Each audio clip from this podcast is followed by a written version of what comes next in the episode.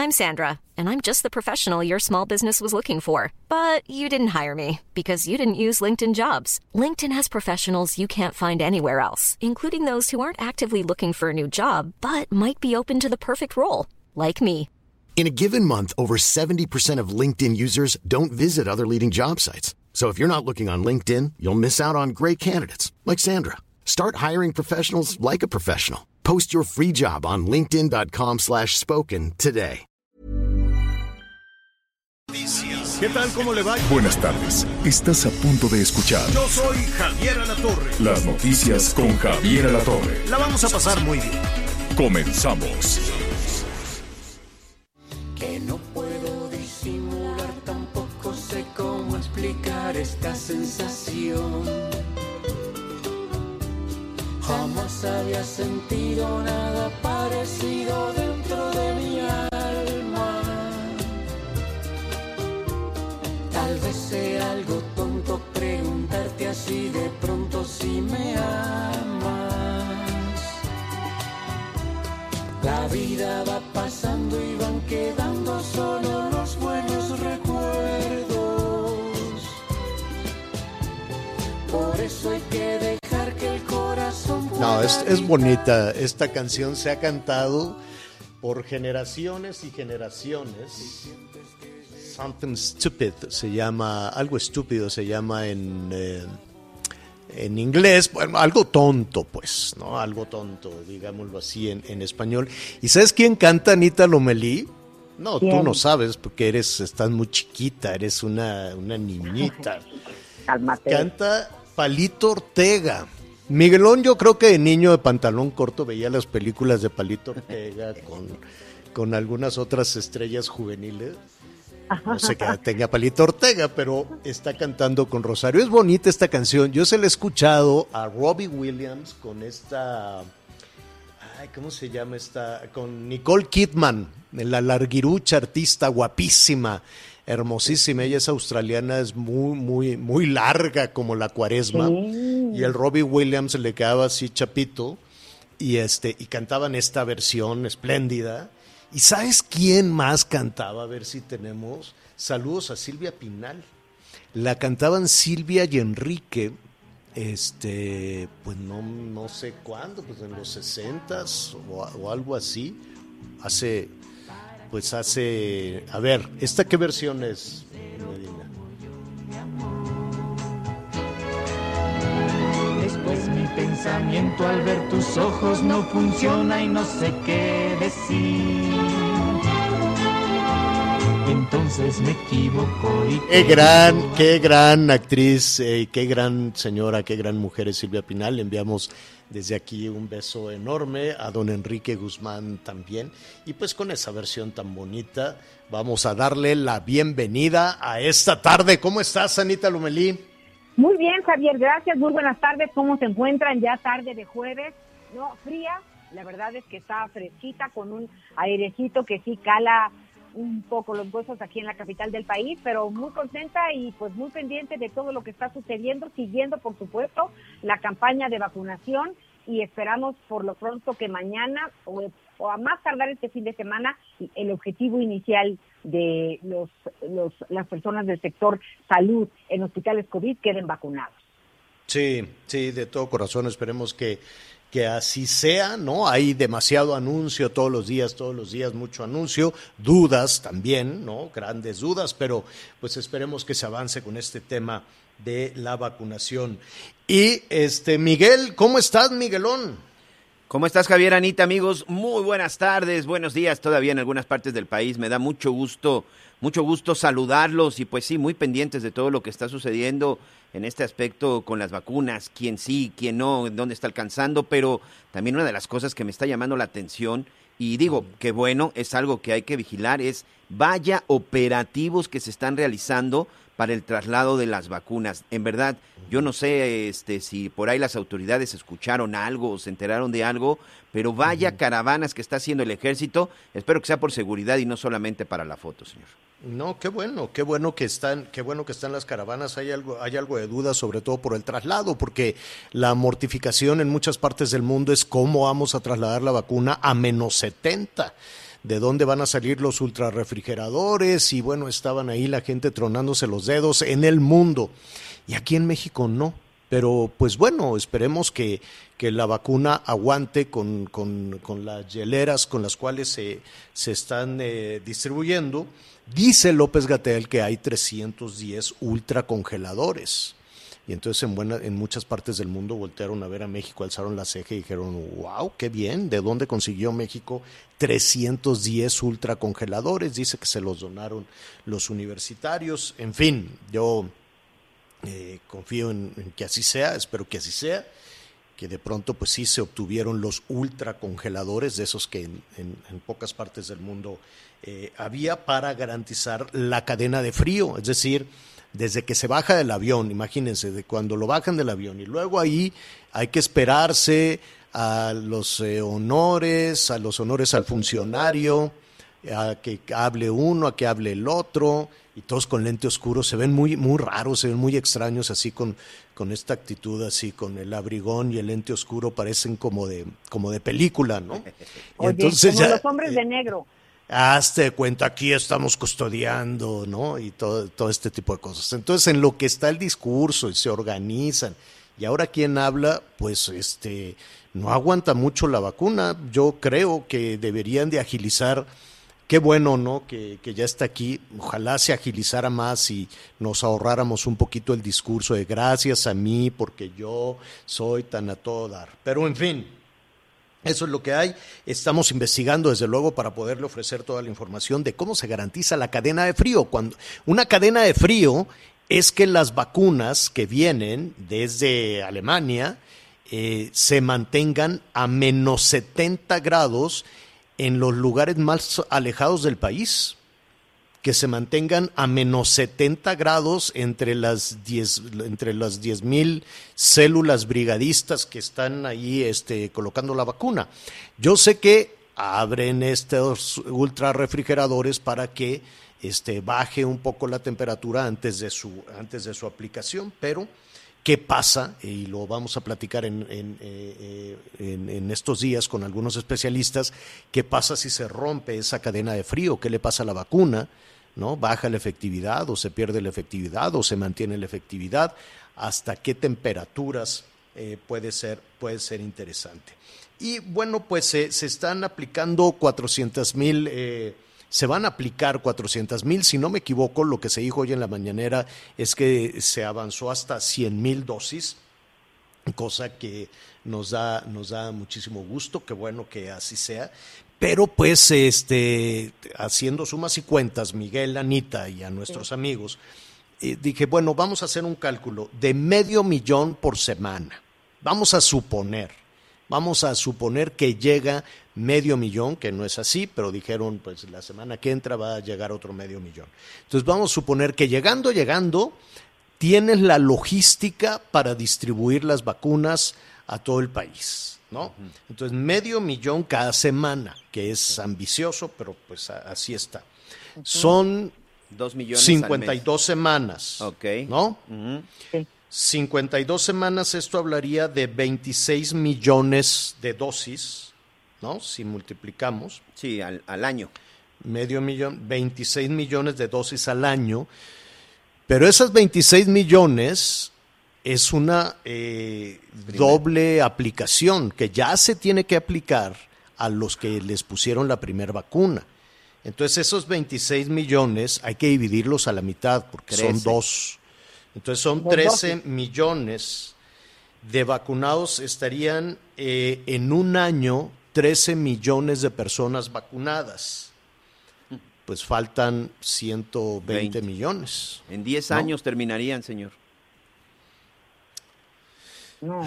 Ya ves, Miguel, tan contentos también Ay, que avanzamos, tan a gusto que a avanzamos. Ortega y vienen las clases de aritmética, ¿de qué se trata, señor?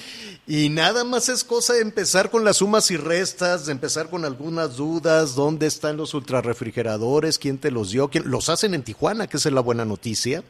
Los hacen unos eh, empresarios de Tijuana y los distribuyen en el mundo pero sacar de pronto estos eh, este, 300 y pico ultrarrefrigeradores, 310, dijo López Gatel, no vayan a ser como aquellos este, respiradores, ¿te acuerdas? Aquellos que se anunciaron también con muchos discursos y muchas No, bueno, fotos, ya hasta, no hasta nombre lejos. les pusieron, ¿no? Con las Uno pipas se de llamaba Pemex. Pili. ¿Eh? Con las pipas de Pemex. o las pipas de Pemex, que de pronto pues son grandes anuncios, muchos discursos y vamos a distribuir tanto. Qué bueno, o sea, me, me gusta el optimismo, me gusta eh, estar echados para adelante, y que, que- pero que ojalá el asunto así sea. Ojalá el asunto así sea. Y considerando un copete más de las 400 mil, considerando que fueran medio millón, pues la verdad es que este em, nos faltarían todavía. O sea, para que en determinado 100 momento millones. 130 millones de mexicanos tuviéramos la vacuna en un año, estamos hablando que tendrían que aplicarse 5 millones de vacunas a la semana. Deberían de ser por lo menos 20 millones de vacunas al mes para que en un año este, pues existieran estas 240, 250 eh, millones de aplicaciones, hablando de que, bueno, pues tienen que ser dos. De, o sea, para lograr este objetivo en un año, o sea, y todavía estamos hablando de que la última persona pues sería vacunada en un año, estamos hablando de 5 millones a la semana, señor. Bueno, no te pongas tan exigente, Miguel, porque lo que dice López Gatel es que con que se pueda vacunar a los adultos mayores, con que se pueda vacunar a 15 millones de, de personas, ya se lograría reducir en un 80% la fatalidad y la, la, la peligrosidad de todo, de todo esto. ¿no? Me- También hay que, también eh, hay que decirlo. Sí, claro, me queda perfectamente claro, pero bueno, te hablo hoy yo, una persona de 47 años que ya tuvo la enfermedad, este, padre de familia, hijo, esposo, es decir, en determinado momento la autoridad va a decidir si yo me la pongo o no, o sea, ya no es cuestión mía, o sea, ya no es decisión mía, sino va a ser decisión de ellos. Creo que por eso es que mucha gente hoy está procediendo a los amparos, porque dicen, a ver, el gobierno no va a decidir si yo me la aplico o no. Simple y sencillamente, este, pues yo necesito aplicármela porque me preocupa mi salud. Creo que ese es un Ojalá se dejen ayudar. Yo Sí. espero, como tú muy bien lo estás señalando, Miguel, Anita, que va a llegar un momento en que efectivamente eh, la autoridad eh, quiera aceptar ayuda, ¿no? La autoridad diga, bueno, muy bien, que la apliquen otros, que la apliquen hospitales, que la apliquen farmacias, que la apliquen laboratorios, que se aplique en diferentes espacios y no hacer una sola fila, una fila enorme, enorme de, de millones de personas, eh, ¿no? Que te agradezcan a- solo a ti la aplicación, la aplicación de la vacuna. Esperemos que, que esto se, se abra. Mira, eh, ya lo están haciendo los del ANTAF y vamos a, tratar también de, conversar eh, con ellos, Anita, eh, Anita Miguel, porque ellos eh, hicieron una, pues una observación muy interesante en, en varios, en varios sentidos. Uno sería este, pues, permitir, permitir que sean las eh, farmacias, que la COFEPRIS permita laboratorios y farmacias la aplicación de la vacuna, tal y como se hace en otras partes del mundo, tal y como lo quieren hacer en los Estados Unidos. La logística es dificilísima. Incluso para Estados Unidos se le está haciendo muy complicado. Eh, abrieron los estadios, el estadio de los Mets, eh, el, estado el estadio de los Dodgers, abrieron este, Disneylandia, el, eh, el parque este de diversiones que debe de ser enorme, yo no lo conozco, pero debe de ser enorme, para que este, las personas puedan llegar incluso en su vehículo y poder agilizar y nada de que bájese aquí, estaciones allá, apúntese aquí, haga una fila. En México a, a las autoridades les encantan las aglomeraciones. No sé una, por qué. una cosa, Javier, Ajá. también en Estados Unidos hay sitios de internet 50 o más, en donde dependiendo de tu, de tu localidad, pero así de municipio, para que podamos eh, tropicalizarlo en, en nuestro país, a ver, aquí en Zacazonapan, ahí les va. Métanse ahorita a este link o hablen a este teléfono porque se abrieron las citas para la vacunación. Entonces, todo el mundo hace su cita y otra cosa, hay personas que a la hora de la hora se arrepienten y no llegan. Y las vacunas, Javier, si ya están listas para ponerse, pues se pueden echar a perder, porque ya ves que en una jeringuita vienen cinco. Entonces, si llegan a sobrar, y ahí está el señor, el, hijo de algún señor adulto mayor que, que, lo, que lo fue a acompañar, le ponen la vacuna para que no se desperdicie nada. Entonces, muchas personas que no son del rango que ahorita corresponde vacunar, se quedan al final de la cola para ver las vacunas que sobraron si pueden aplicárselas y algunos han tenido suerte. ¿Qué estará pasando en nuestro país? Así le pasó a unos jóvenes que estaban en una botica, que estaban ahí en una farmacia, una cadena muy famosa en los Estados Unidos, vieron que sobró alguna de las dosis de, una persona que por alguna razón no pudo llegar, hizo su cita y no pudo llegar, y entonces este, le dijeron, oye muchacho, vengan acá, ¿quieres que te apliquemos esto?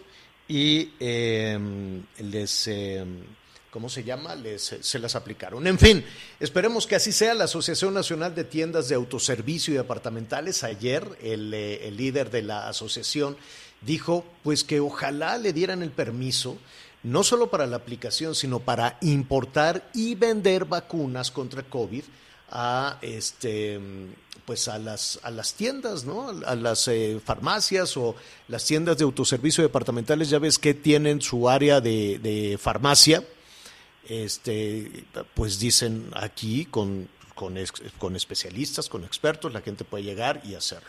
Ojalá se pueda hacer así, ojalá la gente pueda llegar en su vehículo, en fin, ¿no? Vamos aprendiendo de lo que hacen en otros países y romper este tema de la fila única. ¿no? Para, para aplicar estas cosas. Eh, decía que a gobiernos municipales, estatales y federales les encantan las aglomeraciones. Vamos a cerrar el acceso para que puedan, ¿no? Se cierra el centro histórico y ponen ahí unos policías con unas vallas y se hace un apelotonamiento enorme.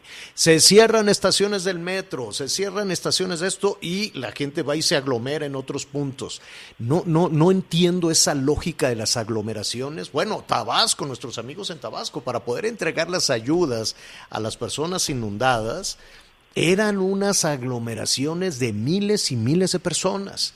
Entonces, en los hechos, las autoridades municipales, estatales y federales han demostrado que no lo que no no no tienen, como dicen ellos, perfectamente calibrado cómo evitar esas aglomeraciones. Esperemos que así sea.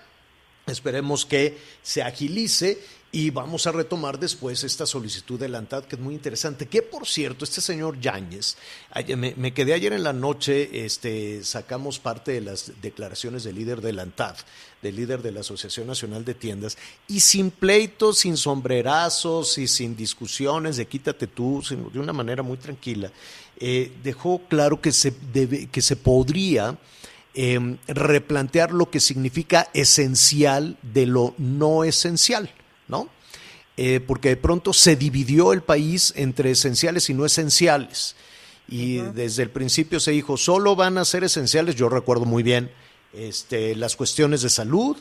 Em, llamó la atención que la, las cementeras y las vidrieras eran esenciales. ¿Por qué? Porque era necesario avanzar con las obras con las obras, este, básicamente las grandes obras de gobierno federal. Entonces dijeron, no, vamos a hacer esencial esto.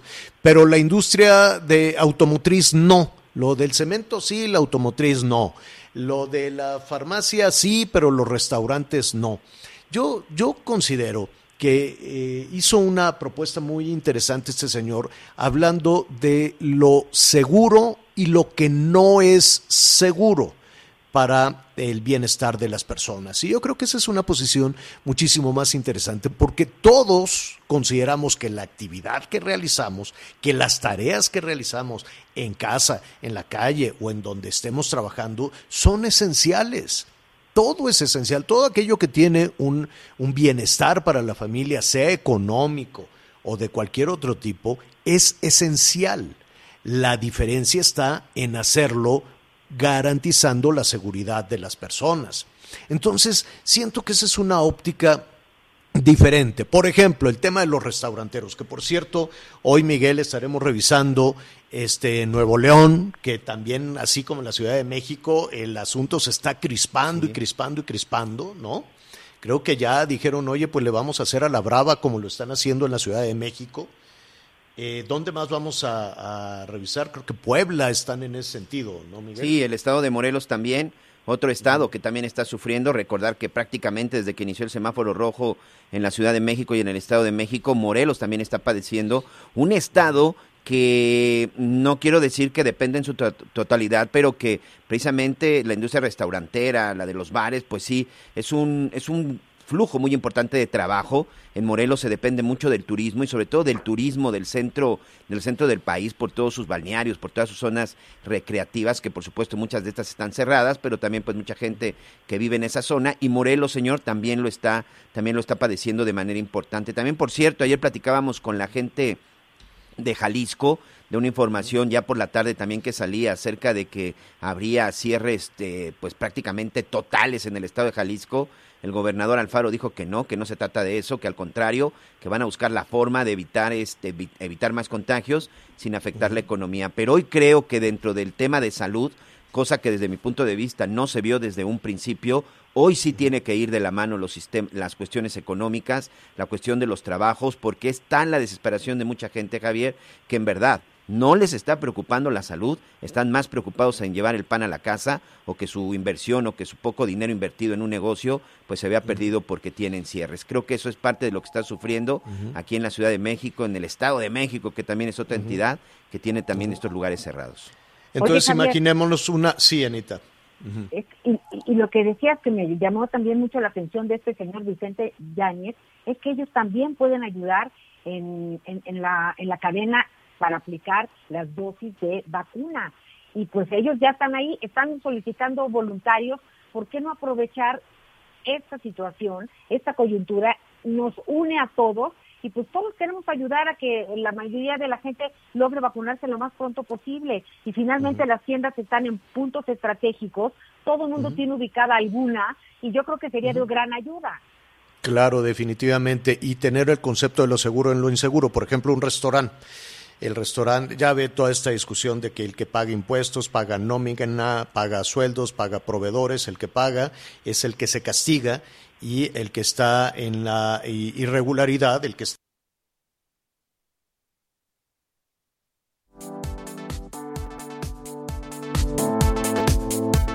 No se trata de que todos cierren, sino de que todos abran y sean seguros, incluido el que está ofreciendo comida en la banqueta o en la calle. ¿no? Sin ningún control y de manera irregular, sin, sin medidas sanitarias, este, sin tener donde lavar un plato, donde lavar todo esto. Ayer, por ejemplo, estaba viendo cómo pues se han proliferado también los puestos que ya son casi semifijos porque tienen este tanquecitos de gas, tienen ahí pues una fritanguera y tienen esto, tienen sus sillas, bancas, todo.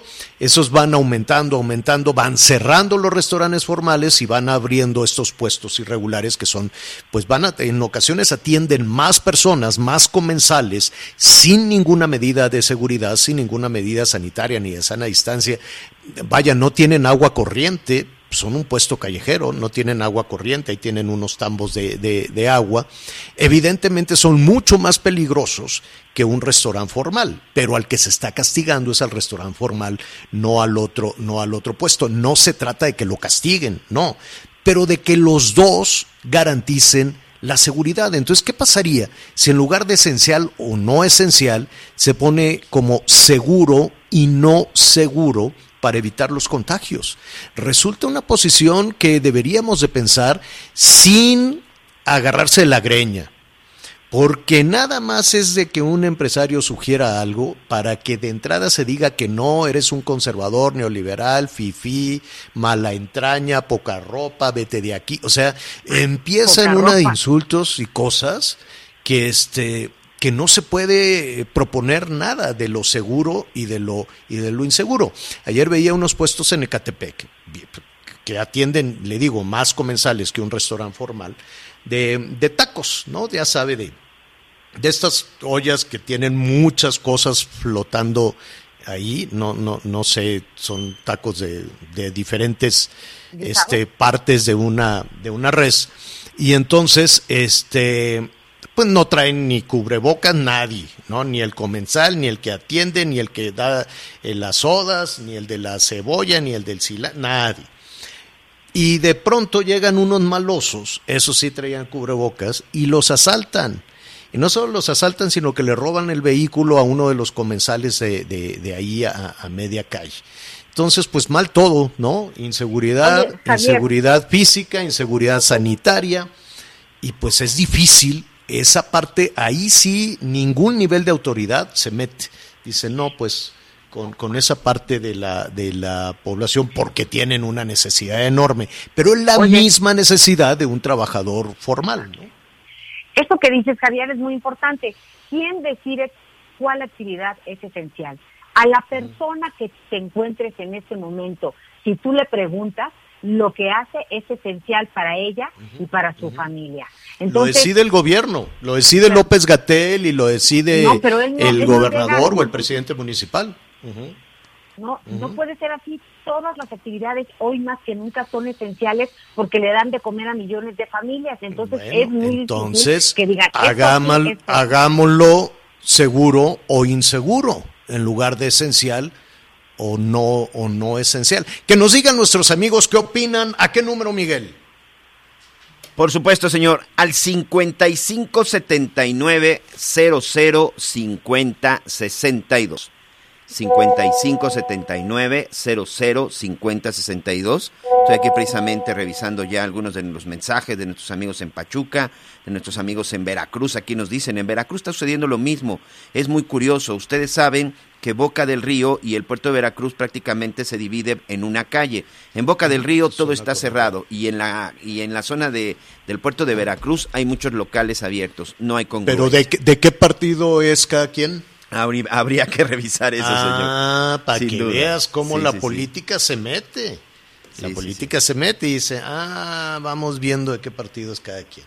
Bueno, vamos este, a hacer una pausa y regresamos. Sigue con nosotros.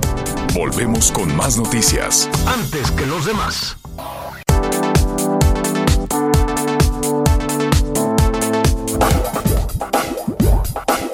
Todavía hay más información. Continuamos. Las noticias en resumen. En la alcaldía Capozalco, un custodio de una empresa de valores atacó a tiros a un compañero quien resultó herido de gravedad. El agresor fue detenido mientras se aclaran los motivos del ataque. En Nuevo León, un joven fue asesinado a balazos dentro de su domicilio por sujetos armados. Una persona más resultó herida mientras que los agresores se dieron a la fuga. En un inmueble ubicado en Tlajomulco de Zúñiga, Jalisco, fueron localizadas 17 bolsas de plástico con restos humanos. Las autoridades continúan con las investigatorias en el lugar. Hoy el dólar se compra en 19 pesos con 50 centavos y se vende en 20, nada más. El reporte carretero. Muchas gracias, saludos a todos nuestros amigos en el estado de Sinaloa. Mucha atención, se registró un accidente en el kilómetro 147 de la carretera que va de la zona de Mazatlán a Culiacán exactamente a la altura de Venadillo. Hay que manejar con mucha precaución. Y para nuestros amigos en Oaxaca, hay cierre intermitente la circulación por el deslizamiento de piedras que prácticamente están afectando dos de los carriles. Esto en el kilómetro 118 de la carretera que va de Oaxaca a Tehuantepec. Y hay un operativo de la Guardia Nacional. Y para nuestros amigos en la zona de Querétaro, hay reducción de carriles por obras de mantenimiento en el kilómetro 164 hasta el 166 de la autopista México-Querétaro, esto en dirección a la capital queretana.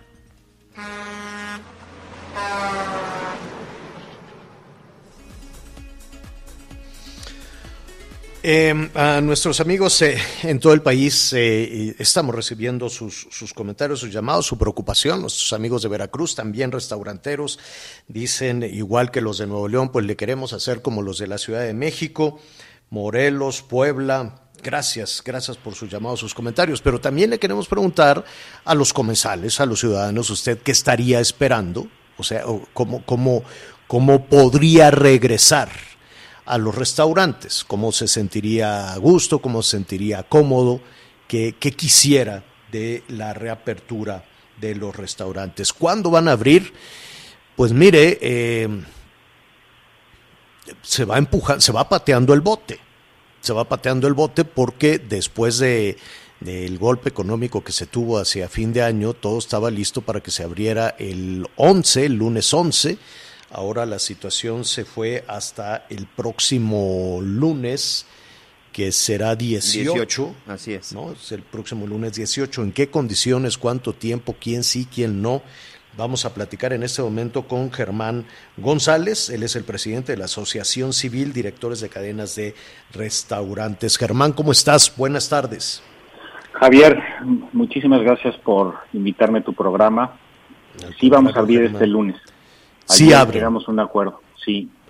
Eh, ¿En qué condiciones? ¿Cómo, cómo van a abrir? Mira, este acuerdo es muy importante y reconocemos la apertura del gobierno de la Ciudad de México. Tras la reunión de ayer se llegó a un acuerdo, vamos a llamarle condicionado. ¿Qué es lo que acordamos? Que podemos abrir al aire libre. O sea, los restaurantes que puedan tener espacios al aire libre van a poder abrir con las unas restricciones que ella vaya a detallar mañana temprano en su conferencia de prensa. Eh, ¿Por qué es importante este acuerdo? y oyéndote que nuestros compañeros, nuestros colegas, hermanos de profesión de Veracruz, de Puebla, de otros lados, porque es la primera vez que se está reconociendo ya a nivel de gobierno de la Ciudad de México que tenemos que balancear la economía con, con la contingencia. O sea, sí es, sí estamos en el momento más crítico y más complicado y somos sensibles los restauranteros en este momento, pero también la industria está en terapia intensiva. Si nosotros no tomamos medidas para balancear estas dos esferas de la vida, este, se va a romper la parte económica y también no es bueno para nadie. Las consecuencias que trae eh, que la economía se destruya, pues es tan grave o peor que lo que estamos viviendo en la parte sanitaria. Eh, que es, eh, algunos medios ya han adelantado algunos detalles, pero básicamente es, es abrir al aire libre las terrazas el lunes 18 de enero. Ese es, en las resumidas cuentas, el acuerdo. Abren las terrazas y, mira, aquí estábamos hablando, eh, retomando un poco la, iniciativa de la ANTAD, de modificar lo esencial y lo no esencial, porque yo creo que cualquier actividad económica, todo aquello que, que llevar pues un poquito de, de dinero, de bienestar a la casa, resulta esencial, ¿no? Todo mundo eh, todos consideramos que nuestro trabajo es esencial, si no, no lo haríamos, si no, no, no, nos dedicaríamos ni al arte, ni a la ciencia, ni a todo aquello que para las autoridades no resulta, no resulta conveniente, no resulta útil. Entonces, sería interesante cambiar ese, esa percepción de tú sí, tú no, de lo esencial y no esencial, para lo seguro y lo no seguro. ¿Qué opinan ustedes? Pues sí, hablando de lo seguro, ese es justo los argumentos que dimos ayer y que hemos venido dando en diferentes mesas, en diferentes lugares. O sea, ¿es seguro estar en un restaurante? Pues básicamente sí. O sea, la evidencia científica, los estudios, el comité epidemiológico del que hablan en la Ciudad de México, sabe que en los restaurantes no se generan los contagios. El, solo el 1% de los contagios se generan en un restaurante. Las curvas de, de cuando abrimos por ahí en julio, hasta que nos cerraron, pues básicamente fueron disminuyendo, disminuyendo y nosotros cada vez abrimos más, este, hubo más afluencia en los restaurantes, aunque teníamos eh, unas condiciones acotadas de operación. Entonces nosotros no contribuimos ni cambiamos esto si las condiciones se guardan las básicas, que es la distancia, los elementos de protección personal y la higiene de manos y los lavados. O si tú cuidas eso en la operación mucho y los restauranteros lo hemos hecho, somos lugares seguros. Entonces, y además si le sumas el aire libre, ese 1% de posibilidad de que contagies todavía se, se disminuye 80%, porque en el área libre, y, es, y ante esa evidencia fue que el comité decidió, oye, pues no pasa nada si abren al aire libre. Ahora, ¿qué es lo que pasa? Que hoy la situación es tan, tan grave que no pueden dar un paso más. Entonces nos vamos a reunir periódicamente para revisar cómo están las curvas, cómo está el modelo, cómo están los indicadores y nos van a empezar a abrir poco a poco. Y entonces yo les pido a los restauranteros pues que tengamos paciencia, que ya sería un primer paso y que, que vienen más pasos en la medida que sea posible y que lo permitan las circunstancias. El Estado de México hoy tiene una reunión a las 7 de la noche y esperamos que el gobernador del Mazo eh, escuche este tipo de evidencias y, abra la ciudad. En Puebla seguimos cerrados, o sea, hay muchos lugares donde necesitamos que, que se cambie el discurso esta corresponsabilidad del que hablaba el secretario eh, Suárez del Real. Somos corresponsables de contener la pandemia, pero también somos corresponsables de abrir la economía para no destruir, porque ayer lo que decíamos es, si tardas mucho en abrir a los restaurantes, ya no va a haber que abrir. No van a tener restaurantes que abrir porque sí, habrá, habrá, algunos que seguramente no lo lograron, ¿no? Que, que ya no llegaron a, a, la fecha del próximo, del próximo lunes. Anita Lomelí te quiere preguntar, Anita. Gracias, gracias. Pues saber si esto de poder abrir en las terrazas, hay muchos que no tienen terrazas, podrán utilizar a lo mejor un pedazo de la banqueta para sacar sus mesas, este, porque sí hay muchos que no tienen espacio. De acuerdo, Anita, mucho gusto en saludarte. Gracias. E, eso fue, fíjate que tuvo tuvo el tino, el, el secretario Suárez, el secretario Fabdala, la ADI que estaba ayer, invitaron alcaldes. ayer en la reunión había seis alcaldes. Estaba Benito Juárez, que es Santiago Tahuada, estaba Cuauhtémoc, Néstor Núñez, Joaquín Malpa, Adrián Rubalcaba, Miguel Hidalgo, Víctor Hugo Romo y, y estaba Venustiano Carranza, el alcalde Julio César Moreno. Y lo que les pedimos es, pongámonos creativos, alcaldes. O sea, la ciudad necesita, si la ciudad tiene continúa con su crisis económica, eso pasa a una crisis social y eso se va a ver en indicadores de violencia y de muchísimas cosas que nadie quiere ver. Y, los que los van a tener que resolver son ellos. Entonces, entre más podamos hacer que se aliente la actividad económica, como dice Javier, segura, entonces vamos a tener más posibilidades de que no se deterioren las cosas. Entonces vamos a ponernos creativos, vamos a buscar dónde sí se puede. Imagínate un centro comercial que hoy está cerrado y los estacionamientos están vacíos, ¿por qué no los habilitamos? ¿Por qué no hacemos los, los tracks, este, eh, digamos, de circulación y ponemos algunas mesas? ¿Por qué no tomamos unos parques? ¿Por qué abrimos un poco más ciertas cosas? Claro. Balanceado con cuidado y, yo creo que es una gran idea y los alcaldes lo recibieron con muchísimo entusiasmo y yo creo que vamos a ver ese tipo de acuerdos, Anita. Sí, sí, seguramente. Germán, te, te agradecemos. Finalmente, eh, nos queremos imaginar cómo será. Eh, yo creo que se tendrán que ir reconfigurando todos, todos, no nada más la industria restaurantera, pero ¿Cómo, cómo, ¿Cómo vamos a llegar y cómo, cómo ayúdanos a imaginarnos la llegada y la estancia en un restaurante a partir del lunes de la Ciudad de México? Pues mira, vas a llegar y de repente el área interior va a estar cerrada, ¿sí? Y vas a tener los que, como dice Anita, los que tengan los espacios abiertos, vas a ver las mesas y te vamos a atender como siempre te atienden y tal. Eh, va a seguir abierto el servicio a domicilio y, la opción de ir a recoger la comida, eso es algo que se va a manejar. Posiblemente el horario del, de, la, de la apertura en las terrazas en esta primera etapa y por la emergencia tan, tan, tan grave que tenemos, pues va a estar limitada y yo creo que se va a empezar a abrir. Entonces, lo, lo que va a pasar es que vas a ver de repente que igual un carril de una banqueta en donde lo permiten las circunstancias, pues se va a habilitar la banqueta y el carril y vas a ver unas mesitas en quizá donde se estacionan los coches. O vas a ver una azotea que si lo permite el restaurante va a poder servir ahí. O vas a ver una zona de un parque donde se van a montar tres cuatro mesas de un restaurante que está ahí en unos metros.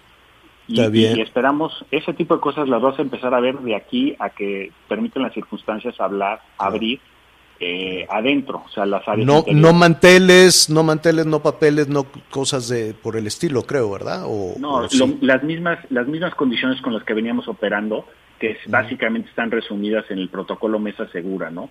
Que son es el que diseñó la cámara y es el que ha funcionado bien. Y, ha funcionado muy bien. Oye, y las rentas, y hay locales que pagan unas rentas eh, enormes. Eh, ¿Qué van a hacer con eso? Pues las rentas necesitamos seguir dialogando con, con los caseros, con, con la, la, Asociación de Desarrollos Inmobiliarias. Han sido sensibles, han entendido las circunstancias. También de no recibir nada a recibir una parte temporalmente, pues una parte temporalmente. Sí, pero tiene que ser un esquema variable que, que, corresponda también al ingreso que tenemos, porque si no te quieren cobrar la renta completa, pues tampoco se puede. No, no. Y tienes que seguir pagando la luz, los impuestos, el impuesto a la nómina. Bueno, ese creo que, que hubo por ahí alguna, algún, algún acuerdo, algún arreglo. ¿Qué te parece si un mes, sí, un mes nada más? dieron un, mes, un mes de, digamos, de condonación, que la verdad todo ayuda, Javier, pero son insuficientes. O sea, eh, una parte de las discusiones que tuvimos ayer es si, si hay un confinamiento, tiene que venir acompañado de apoyos económicos importantes, decididos suficientes. Si no condenas a la gente a que no se confine, a que se salga a buscar la comida, y a condiciones de trabajo. Y lo están haciendo, y lo, y lo están haciendo. O sea, ah, está cerrado aquí como una cuadra más allá en la banqueta, sin ninguna medida sanitaria, sin agua corriente, sin cubrebocas, sin una, sin una serie de cosas. No, no quiero decir que se sancione o que se castigue a estas personas, no, pero que se garantice la salud y la seguridad en todos. Ayer, por ejemplo, digo, si tengo un, momento más, te platico ayer una, una plática que tuvimos con las con las eh, apps de, entrega a domicilio, nos dicen, oye, yo te puedo tomar ahorita tus trabajadores, un mesero, y pues, te lo habilitas y que me entregue por todos lados. Mira, es, es una posibilidad, pero la realidad es que trabaja más seguro en, en nuestro centro de trabajo que por toda la ciudad, y no solo hablando de contingencia, sino todos los riesgos que conlleva ir a entregar este, en bicicleta o en motocicleta pedidos. O sea, nuestra gente está mejor trabajando que sin trabajar. Claro, claro. Esa, Además de esa es una parte, exactamente, definitivamente. Bueno, ¿qué te parece si vemos qué sucede el lunes y retomamos, retomamos esta conversación? Yo estoy a tus órdenes, eh, Javier, Anita, muchísimas gracias por el espacio y por escuchar a los restauranteros en su, en su lucha en, su abrir o morir.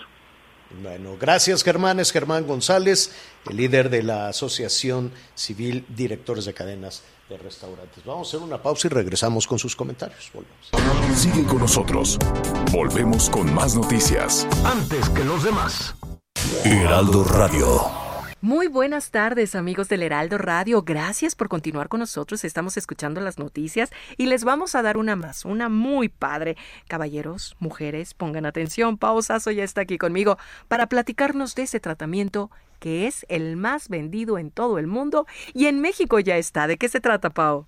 Ay, mi Moni, pues todo el mundo quiere tener una vida plena al 100% con su pareja y disfrutar, que es la palabra del momento. Hay que disfrutarlo y hay que disfrutarlo sanamente, porque no sé si ustedes saben que obviamente eh, hubieron pastillas, anteriores tratamientos para aumentar el, el vigor y la potencia en estas relaciones íntimas y funcionaron en un 28% en el mundo.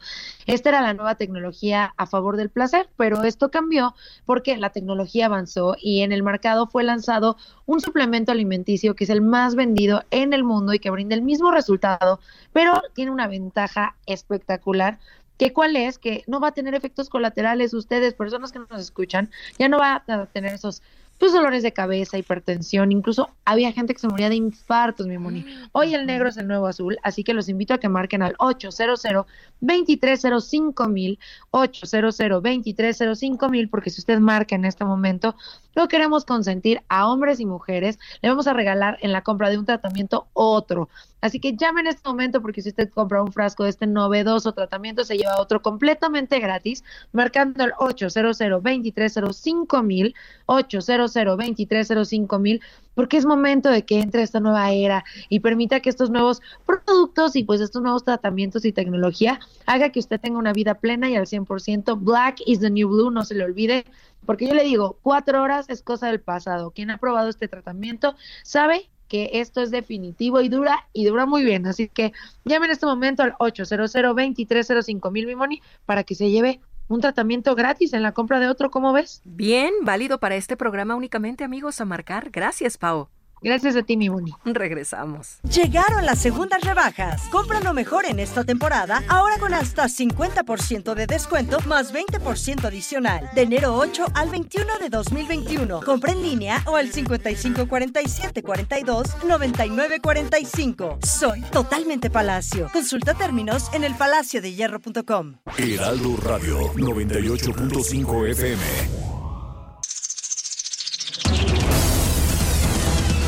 Las noticias con Javier Alatorre por El Heraldo Radio, una alianza de Heraldo Media Group, Grupo Audiorama Comunicaciones. Muy bien, muy bien. ¿Cómo vamos, Miguelón?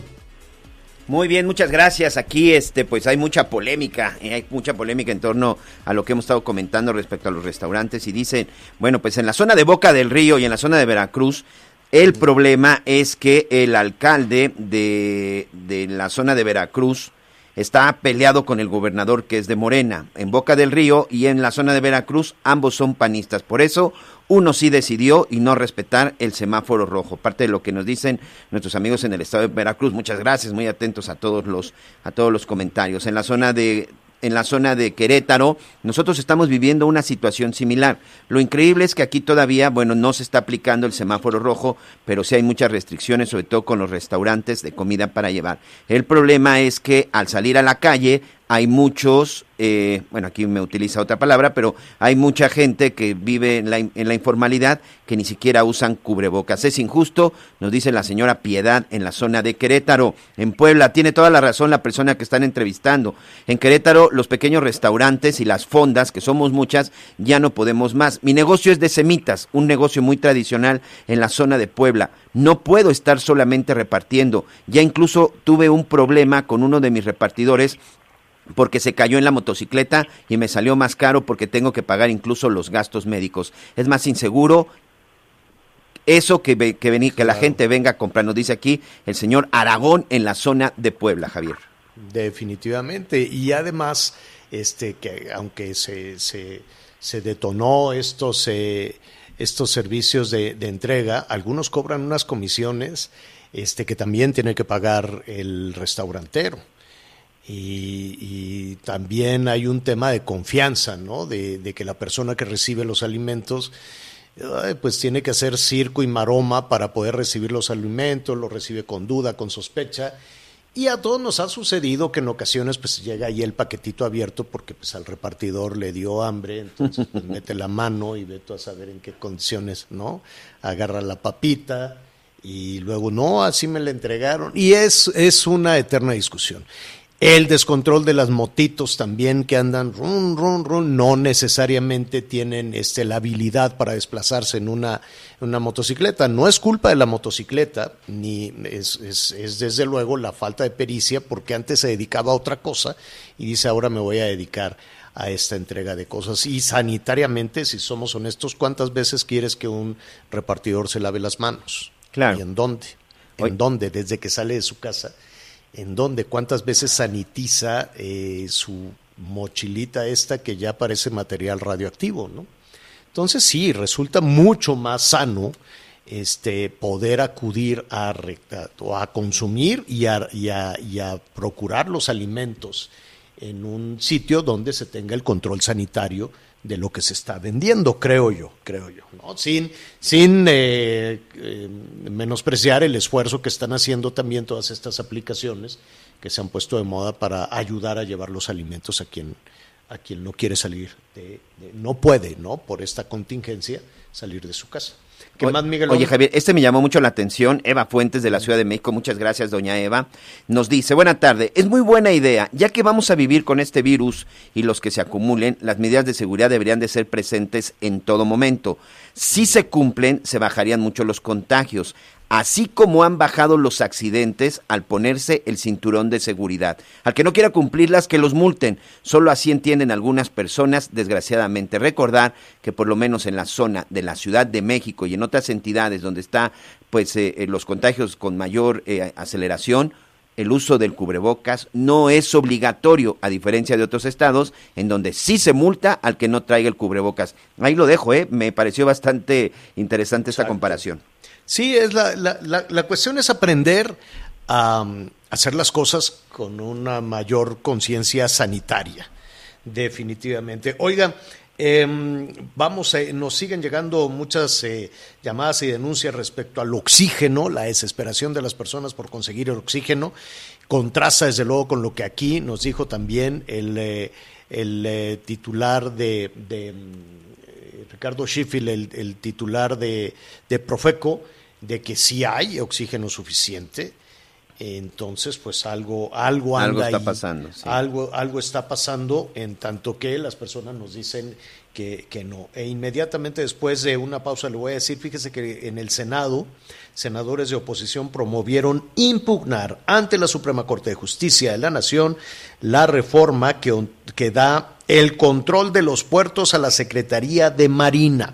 Mm están impugnando esta decisión, dicen que eso están tratando de desmilitarizar las actividades económicas con todas las discusiones que eso conlleva. Vamos a hacer una pausa y lo vamos a retomar un poquito más adelante. Sigue con nosotros. Volvemos con más noticias. Antes que los demás. Heraldo Radio. Se reformó el Poder Judicial Federal para modernizarse, depurarse, elevar la calidad de la justicia y hacerla accesible para todos sin cotos ni privilegios. La modificación constitucional fue aprobada por el Senado. Así, se construye una sociedad más justa, se combate la corrupción y se avanza en la transparencia. Hacia un mejor país de y para todos. Senado de la República. Cercanía y resultados. Amigos, yo soy Alejandro Cacho y los invito a escuchar Ruta 2021, el camino a las elecciones intermedias más importantes de nuestra historia. Este próximo domingo tendremos las encuestas más recientes de las 15 elecciones para gobernador que estarán en disputa. Además, todas las novedades, candidatos, partidos y alianzas de cara a las elecciones del 6 de junio. Este y todos los domingos, 8.30 de la noche por El Heraldo Radio. Heraldo Radio 98.5 FM.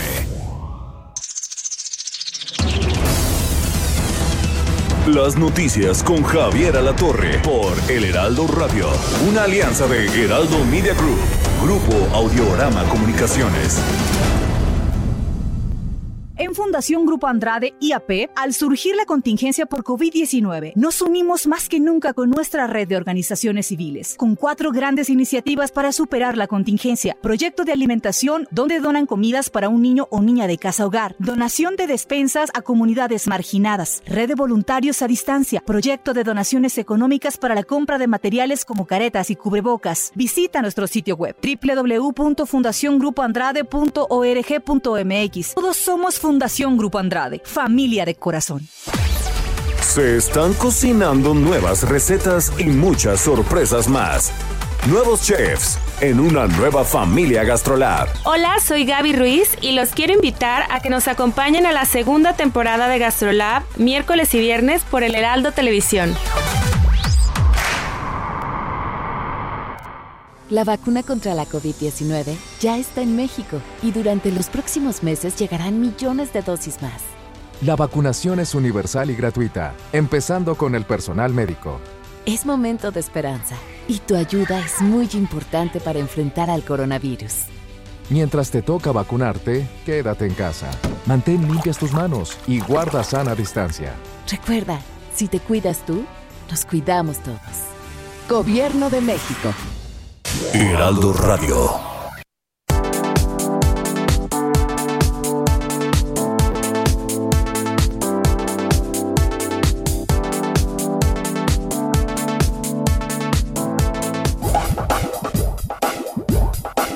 Todavía hay más información. Continuamos. Muy bien, eh, Miguel, eh, tenemos unos, unos minutitos antes de concluir esta primera parte del programa. Así es, señor. Muchas gracias a todos nuestros amigos en la zona, en la zona también del estado de Guanajuato. Nosotros estamos preocupados porque simple sencillamente no entendemos nada de la, nada del proceso de la vacunación. Aquí lo que queremos saber es en dónde la podemos conseguir para aplicárnosla. Si nos esperamos, creo que puede ser demasiado tarde. En mi familia, lamentablemente, tres personas han perdido la vida. Nos dice aquí la señora Irene en Guanajuato, en la zona de Tehuantepec, en Puebla. Debemos de tener paciencia. El presidente López Obrador no es el que se está encargando de producir las vacunas. Tienen que llegar poco a poco. Entendemos que la gente está desesperada, pero es una situación que se vive a nivel mundial. Tampoco tiene una varita mágica para que aparezcan las 250, 250 millones de vacunas que ustedes dicen. Muchas gracias a doña Mari también en la zona de Puebla. Muchas, muchas gracias por sus comentarios. Paciencia es eh, pues es lo que hay, lo que llama la atención es el anuncio, pues. Pero efectivamente, la buena noticia es que ya está la vacuna, la buena noticia es que ya se está aplicando. ¿Cuándo hará esto? Pues no lo sabemos, no hay, eh, no hay certeza. Eh, se están dando plazos, ¿no? Que, que, eso es básicamente lo que se pone en duda, de que en, eh, en, cuestión de dos meses, así, en dos meses vamos a tener esto, en tres meses vamos a tener esto otro. Pues no, yo siento que en ese sentido no debería de ponerse de ponerse este, las fechas, los plazos, los límites, porque esto no es una cuestión de color político o partidista. A ningún partido político, a ningún gobierno le salen las fechas. A ninguno. A ninguno. Todos quisieran, desde luego, prometer no empobrece. Todos quisieran decir, ah, para tal fecha esto, para tal fecha. Si nos vamos a revisar las fechas, los plazos que se han dado del 18 para acá, pues desafortunadamente ninguno se ha cumplido. La buena fe, la buena voluntad, pues ahí está pero la, complicación es cuando le ponemos fechas y plazos a todo esto. Muchísimas gracias a quienes nos sintonizan a través de El Heraldo Radio, a nuestros amigos en el resto del país y en los Estados Unidos. Siga con nosotros a través de Audiorama. Sigue con nosotros. Volvemos con más noticias. Antes que los demás.